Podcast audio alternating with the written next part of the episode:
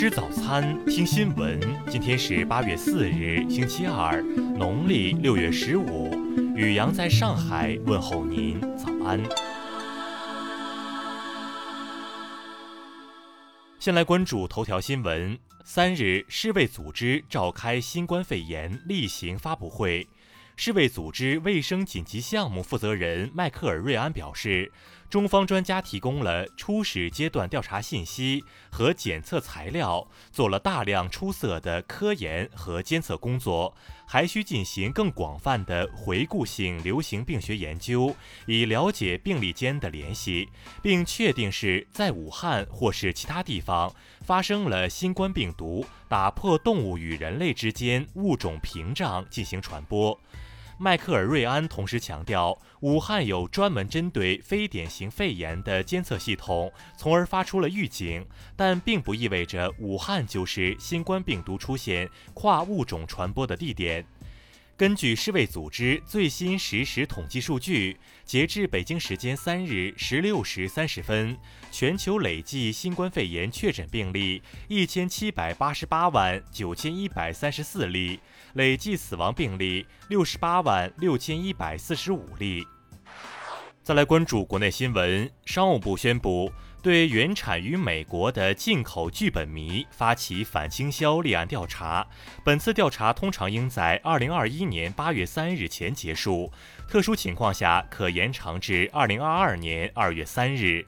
国家税务总局表示，以个人身份参加企业职工基本养老保险的个体工商户和各类灵活就业人员，二零二零年缴纳基本养老保险费确有困难，可自愿暂缓缴费。国家级咨询机构电力规划设计总院近日提出，初步预判，二零二零年全社会用电量增速大约在零到百分之二点八之间。未来三年，全社会用电量恢复至中速增长。受季节性因素影响，中国物流业景气指数为百分之五十点九，较上月回落四个百分点，仍位于扩张区间，显示出物流业务活动增势有所放缓，但继续保持平稳增长的态势。财政部近日安排，二零二零年学生资助补助经费五百五十三亿元，比上年增加四十八点四亿元，增长百分之九点六。澳门新型冠状病毒应变协调中心昨天表示，特区政府与内地和国外机构都有接触和联系，倘若有满足条件的疫苗，会尽快购买。截至昨天凌晨，香港新增新冠肺炎确诊病例八十例，系十二天以来首次降至百例以下。香港累计报告新冠肺炎确诊病例三千五百九十例。中国卫星导航系统管理办公室主任冉成奇介绍，北斗相关产品已出口一百二十余个国家和地区，向一级以上用户提供服务。再来关注国际新闻，阿联酋沙加酋长国三日起开放所有公共沙滩，但公众在前往沙滩时需要遵守相关的疫情防控措施，包括保持社交距离、佩戴口罩等。随着新加坡逐步重新开放边境，为防范新冠疫情再次蔓延。新政府下令要求进行居家隔离的入境者佩戴电子追踪器，以确保他们遵守新加坡防疫规定。美国疾控中心预测，到八月二十二日，美国新冠肺炎死亡病例将达到十七点三万例，在未来三十天，平均每天就有一千个美国人死于新冠肺炎。阿富汗东部城市贾拉拉巴德一座监狱二日遭到袭击，目前已造成至少三十七人死亡、五十人受伤。极端组织伊斯兰国宣布对袭击负责。德国官员表示，美国政府从德国南部与西部基地撤出数千名美军的决定，将对当地社区造成巨大的影响。涉及地区的几名地区首长已呼吁德国政府提供财政援助。日本二日报告新增一千三百三十二例新冠肺炎确诊病例，连续五天单日新增逾千例。三日的一项最新民调显示，现任政府的不支持率首次超过六成。英媒表示，英国政府正考虑让五十岁以上人士留在家中，不要出门，以防止第二波新冠肺炎疫情爆发，而不得不实施全国性封锁。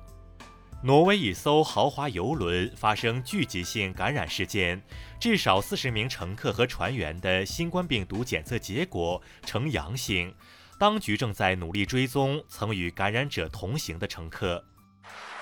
再来关注社会民生新闻。截至三日，江苏南京应届毕业女大学生李倩月在云南边境失联已有二十四天，目前西双版纳警方已介入调查该事件。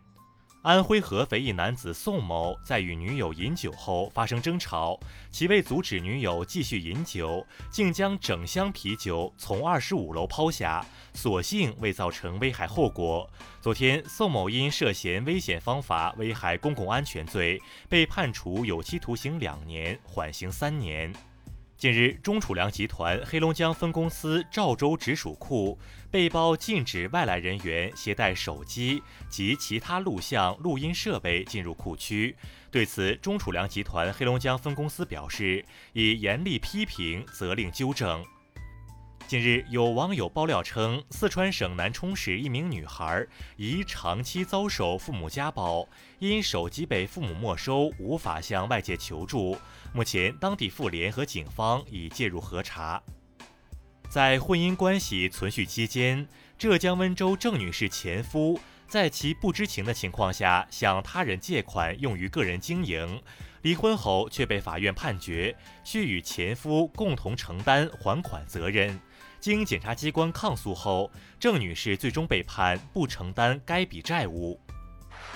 再来关注文化体育新闻。外媒消息，国际米兰和曼联就桑切斯的交易达成协议，买断费为一千五百万欧元。CBA 季后赛四分之一决赛昨晚继续进行，辽宁以一百二十七比一百二十三战胜浙江，晋级四强。近日，一份影片发行通知显示，《八佰》将在国内发行，最低场次不低于五十场。此外，还有票房结算标准等内容。八佰官微昨天发文辟谣，称尚未下发任何发行通知。英国著名导演艾伦·帕克七月三十一日因病在伦敦逝世，享年七十六岁。艾伦·帕克二零一三年获得英国电影学院终身成就奖。堪称是过去半个世纪中最为重要的英国导演之一。以上就是今天新闻早餐的全部内容。如果您觉得节目不错，请点击再看按钮。咱们明天不见不散。